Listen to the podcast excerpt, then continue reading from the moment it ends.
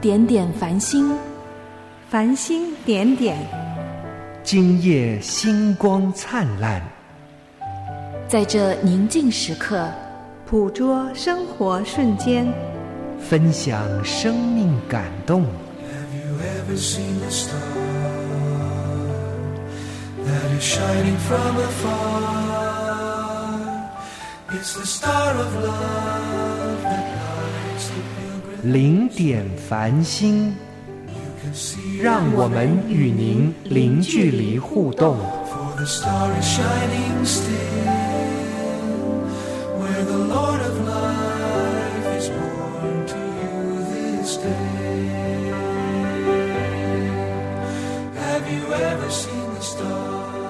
亲爱的听众朋友们，竹内平安！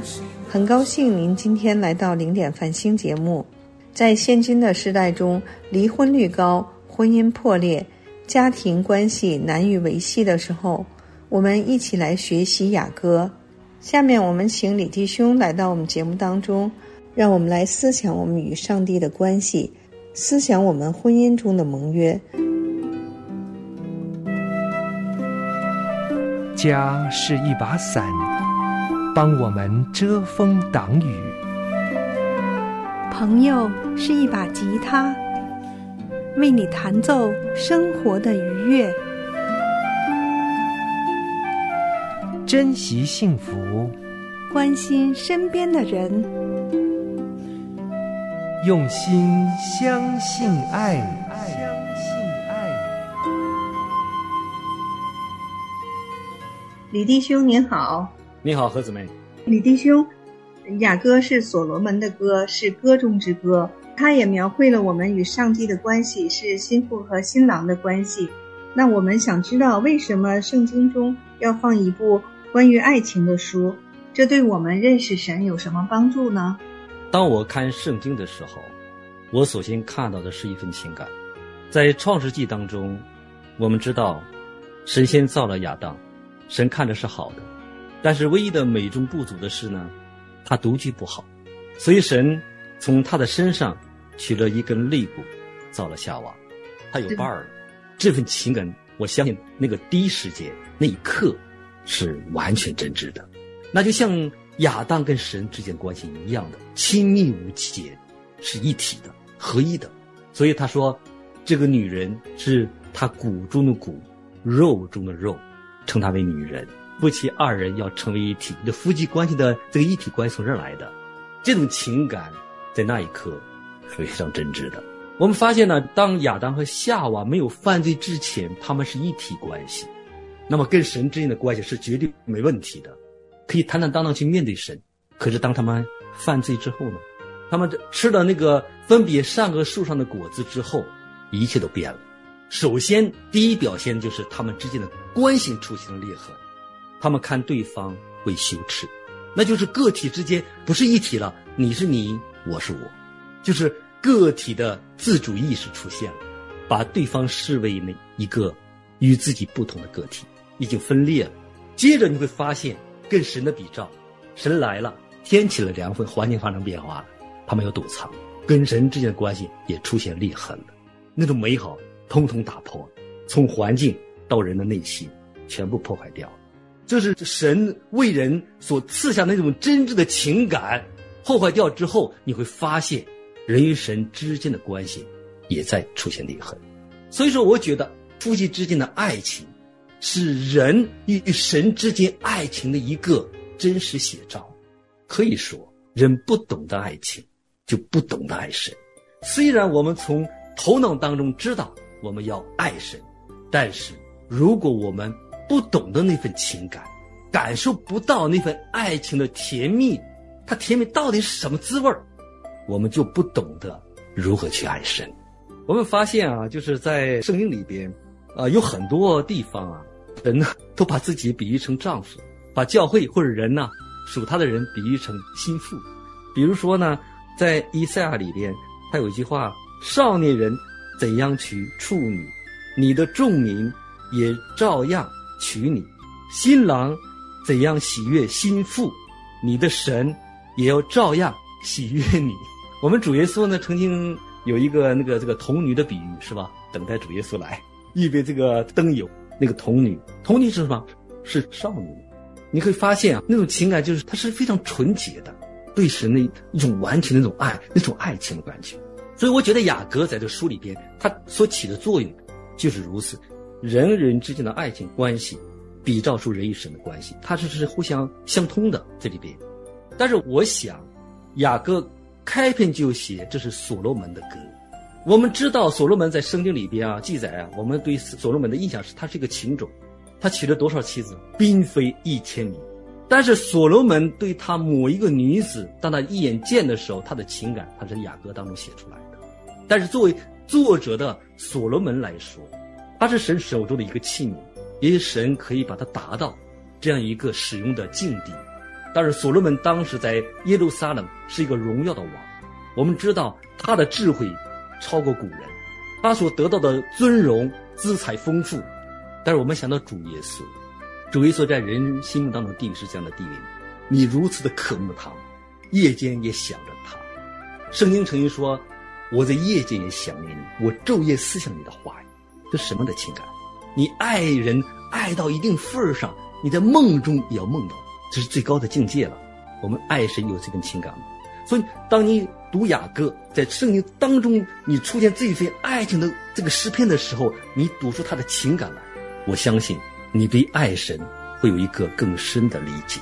爱是一种责任，一种使命；爱是一种在患难和痛苦中的承担。所以，从雅歌当中呢，让我们也感受到主耶稣对我们那永不止息的爱，永不改变的爱。就像雅各书一章四节所说：“愿你吸引我，我们就快跑跟随你。”就像那五个聪明的童女一样，准备好灯油，来随时准备可以去跟新郎一同呢去参加这样的婚宴了。我们先来听一首诗歌，叫《雅歌》，之后呢，我们再继续听李弟兄和我们的分享。主啊，你吸引。就快跑随你，我心深深与主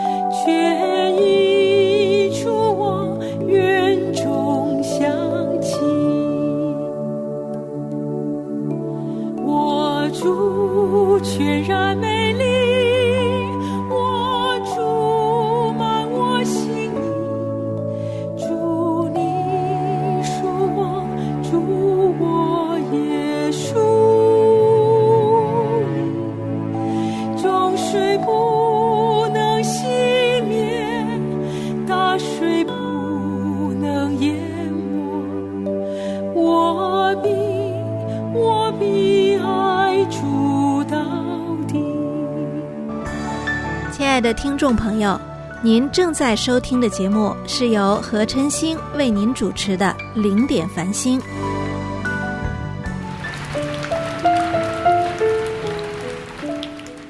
雨后彩虹，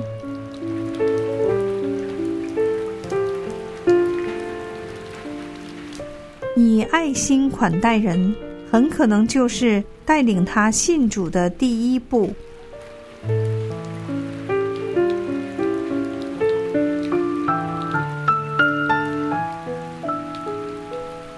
启示录二十二章十七节：口渴的人也当来，愿意的都可以白白取生命的水喝。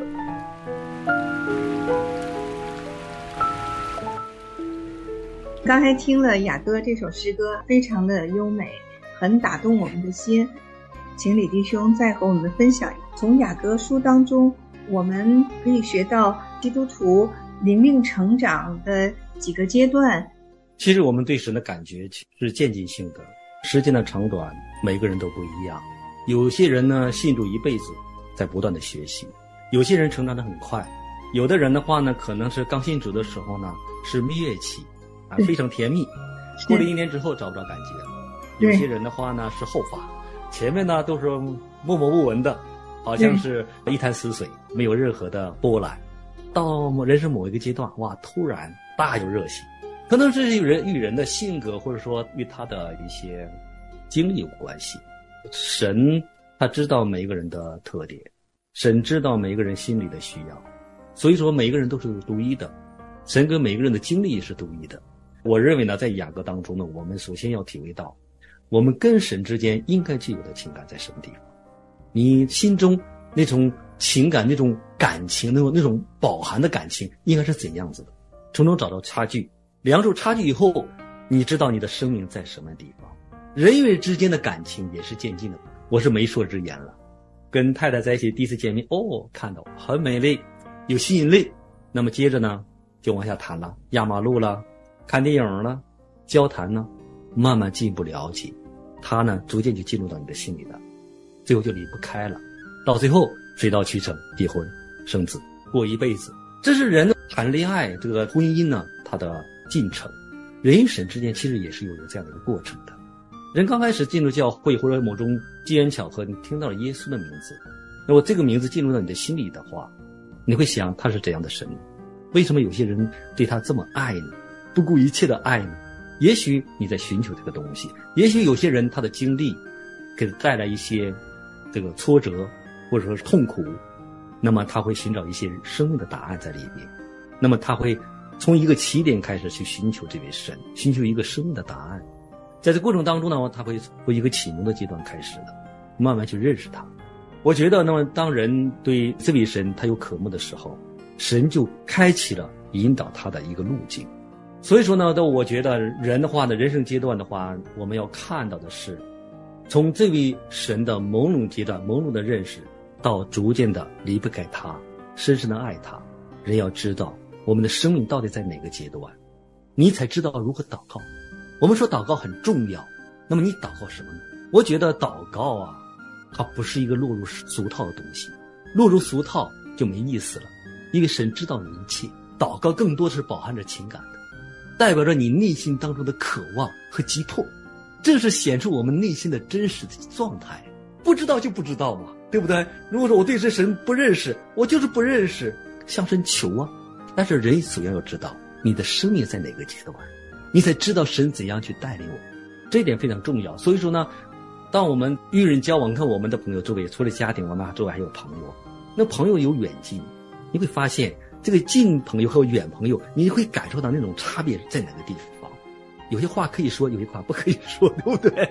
有些比较相近的朋友，那个知己朋友，或者说你的闺蜜，你可以说无话不谈，对吧？你可以得到安慰，很多安慰。但有些人就不能说，会产生副作用。所以说呢，就是对神也是如此的。你对神真正能敞开心扉吗？去谈吗？这个就是我们要寻求的东西。在雅各书当中，我们看到哈，我有非常感有一个良人啊，就是讲描述良人去找这个他的心腹的时候，他说呢，穿山越岭而来，连夜赶来的，头上沾满了露水，然后他敲那个新娘的门，新郎敲门，新娘就迟疑了，因为他已经准备入睡了，就这一迟疑，错过了与他的良人相会的机会。当他反应过来之后呢，他就开门，他的良人不见了。结果他不顾一切的跑到大街上，到处打听。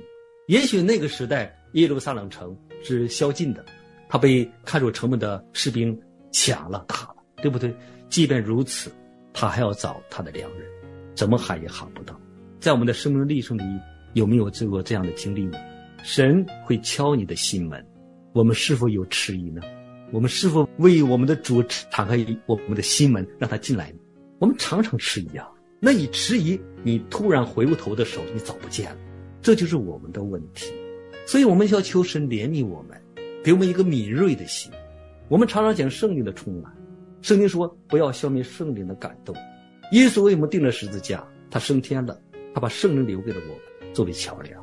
圣灵就代表着神与我们同在，他住在我们的心里。我们如何领受圣灵的感动呢？我们常常漠视感动。曾经有一位牧者讲过一篇道，啊，讲了光顾。耶稣说：“你坐在那些弟兄当中最卑微的一个，就是坐在他身上嘛。爱是永远都不是抽象的、空洞的，爱是永远是具体的，它就在你生活里边。神说：你爱神，就要坐在人群里边，坐在那些有需要的人身上。那有位牧者说了。”教会里有一个人生病，那在教会里边就传开了。恰好有一对夫妻坐在那里头，心里感动了，觉得应该去看一看。从教会回到了家里头，坐下来准备去的时候，就合计了：哎呀，那个姊妹离他们住的地方可能几十公里远，走一个来回半箱油没有了。现在这么贵，想考虑啊，油钱没了，去一趟来回一趟，礼拜天大家都在忙家务，对吧？走一圈回来，半天没了。去一趟不能空手吗，还得买东西，得合计买什么样的礼物合适。琢磨来琢磨去，坐在那里半天没动，最后感动没了，也没去成。我想这种事情哈，在我每一个弟兄姊妹身上可能都能碰到，我也碰到过。如果说我们凭着那个感动，什么礼物啊，什么距离呀，难道神不是丰盛吗？我们不是相信神是供应者吗？如果我们这个东西感动，起身就去了，你是没带礼物又怎么样？你带的是一份心意，带的是一份爱。人看重的是那个礼物吗？看重是你的心，是你那个关系，这才是感动人的。而这个过程当中能够发生什么事，你怎么知道？神祝福你，也许我们就错过了神那个奇妙降在我们的家里呢。这就是我们在与神之间关系当中常常错过的机会。为什么有些人的话呢？他说出见证可以说不完，好像生活里处处都充满着神。有些人想来想去想不出来什么东西来，这是一种状态啊，信神是一种状态，那种情感你达到那个情感，你处处能看到神，他的奇妙在你生命当中，这就神他的祝福啊，他不是虚空的，他就在你的生活里边处处可以显露出来的。所以我觉得我们的人生当中呢，从属灵的 baby 到长大成人，我们要应该知道我们属灵。我们的生命成长到底在什么阶段？就如同我们的身体长大，我们有婴孩阶段，我们有少年阶段，我们有叛逆期，我们有青年、成年当中经验还不成熟的时候，一直到中年老，我们有各个生命阶段，我们的属灵生命也是如此的。我们要正视这个问题，才能够在那个阶段靠着神来度过，来有一个丰富的经历来配合，来证明神在你生命当中它是真的。这是我生命的一个历程。其实对于我而言的话呢，我生命的历程有很多的时候，在以往的生活有很长的一段幼年期，十多年找不到神的感觉，信神只是一种头脑的认识。从最初对教会生活的一种渴望，因为是新移民嘛，到了教会里边以后有温暖，大家都很有爱心，进去以后有一种不一样的感觉，那种孤独的心得到慰藉了，所以我渴慕进入那个群体里边。但是当我凭着这个感动信主之后，我找不到神，因为我自心根本就没有渴望神所赐下的那种那份永恒的盼望，那就是你要活在圣洁里面，你要活出圣洁，你要追求神他的圣洁。我不懂得什么叫圣洁，我依然在世俗当中打滚，所以说呢，那种感动很快就没有了，依然过着自己舒适的生活，按照以前的那个那种思维、那种生活习惯、那种世俗的方法来过日子。结果给自己生活带来一波又一波的波折。经过这样一段的这种波折之后，慢慢的沉浸在神的里面。我相信那段日子，虽然我自己找不到神，但神依然在引导我。那所有的经历，今天看来都是神的引导。没有那些经历的配合，我走不到今天，我感受不到与神之间的爱情那种情感。亲爱的弟兄姊妹们，当我们读雅歌的时候，你首先知道你要。回归到你个人的情感当中，谁是你爱的人？你是如何爱他的？你要从他的身上找到你的亏欠，从而找到你对神的亏欠。我就是这么爱我的妻子的，就是我妻子长得很漂亮。当然呢，年轻人首先是因为相貌而产生吸引，因为他气质而吸引了你。但人的美貌不是永远的，人总有年纪大的时候，尤其是婚姻结婚之后，婚后的生活呢，就是瓶瓶罐罐。从最初的那份那种新鲜感，回归到平常的生活里边，人的本性就显露出来。所以说呢，吵架。出现这个这种隔阂，我跟太太俩年轻的时候经常打冷战，冷战的话，就成礼拜不说话，然后呢还说我爱他，我是因为爱对方才希望他改变，他改变不了我就生气，人世间是不是都是以这样的以爱的名义在伤害对方？我曾经看到很多年老的人抱怨对方，人到年老的时候本来是一个伴儿，彼此陪伴的，结果在一起就是互相伤害。我们不希望走入那种境地，但是人世间确实有很多这样的情况在出现，是非常可惜的一种事情。当我认识神之后，我突然意识到我跟神有这样的情感。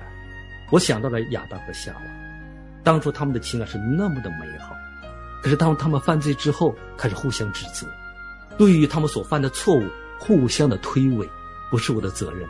亚当说：“不是我的责任，夏娃的，你所赐给我的女人，连神都捎带了，神呐。”你不应该赐给我这个女人，是你所赐给我的女人引诱我犯罪的。女人怎么说？蛇，蛇不是你造的吗？他引诱我的，不关我的事。互相推诿，夫妻之间是不是也这样的呢？世俗的婚姻都说大难临头各自飞，是不是？有福现在也不能同享了。现在有很多的社会现象，有了钱就变坏了，对不对？现在离婚率多高啊？那是爱情吗？那种爱是真挚的吗？其实我们基督徒在信神的过程当中，在回归真爱。你懂得爱情，你就懂得神了。我认为，因为爱情是神所赐给人类的第一情感。因为神造人的时候，他没有给你，他没有先把孩子给我们，他 首先给了你的夫妻关系，让夫妻成为一体。所以说，它是人间的第一情感。首先，当然了，人和神之间，首先是人和神之间的关系，然后延伸到男女之间的关系，夫妻之间的关系。但是，人间的情感可以量出人与神的情感。因为人本身，当他犯罪以后，出现了他自私狭隘的那一边，就是我们说的罪。有了问题，首先想到是自己，看对方以自我为中心。但是我们爱神的人，要追求什么呢？忘我，以神为中心。神说是什么就是什么。谁能达到这个境地？这是我们一生在学习的功课。在我们家庭生活里边，在我的太太身上，我在学习。每当我生气的时候，我就想起了我对神生气啊。对不对？如果说太太在对丈夫有责备的时候，你想想，亚伯拉罕的妻子萨拉，她把那个丈夫提的位置很高啊。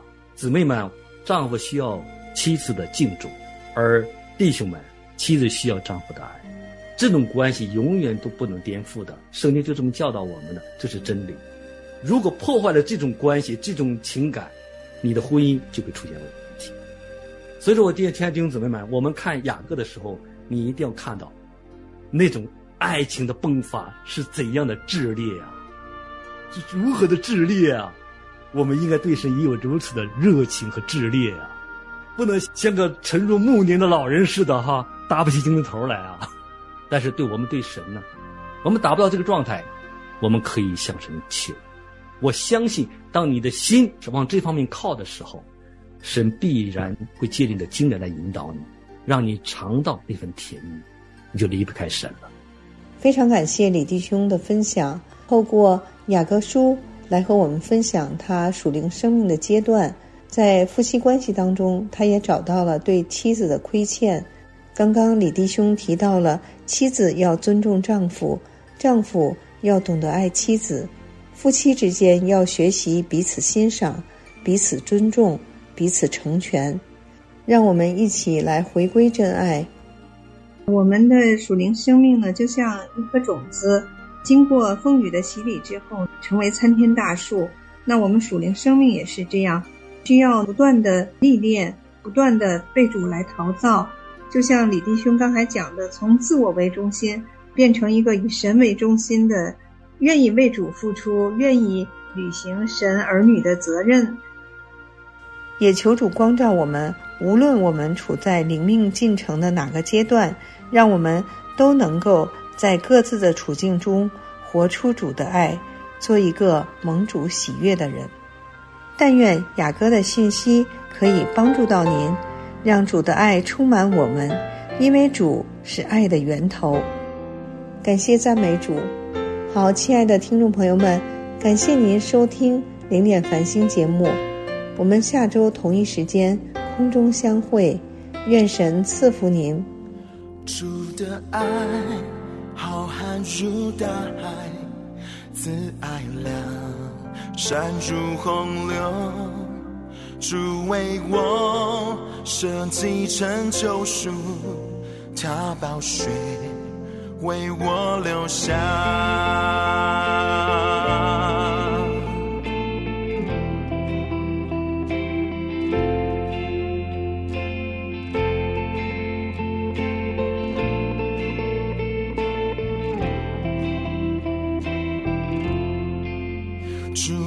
爱浩瀚如大海，慈爱量闪如洪流。主为我舍弃成救赎，他宝血为我留下。谁能忘记他的大爱？谁能停止赞美他？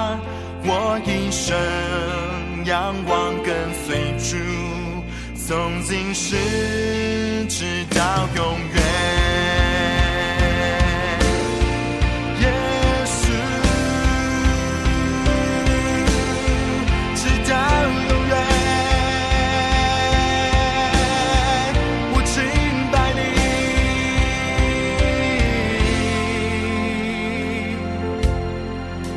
加略山主牺牲的爱，长阔高，江河，神怜悯如波涛汹涌，潮水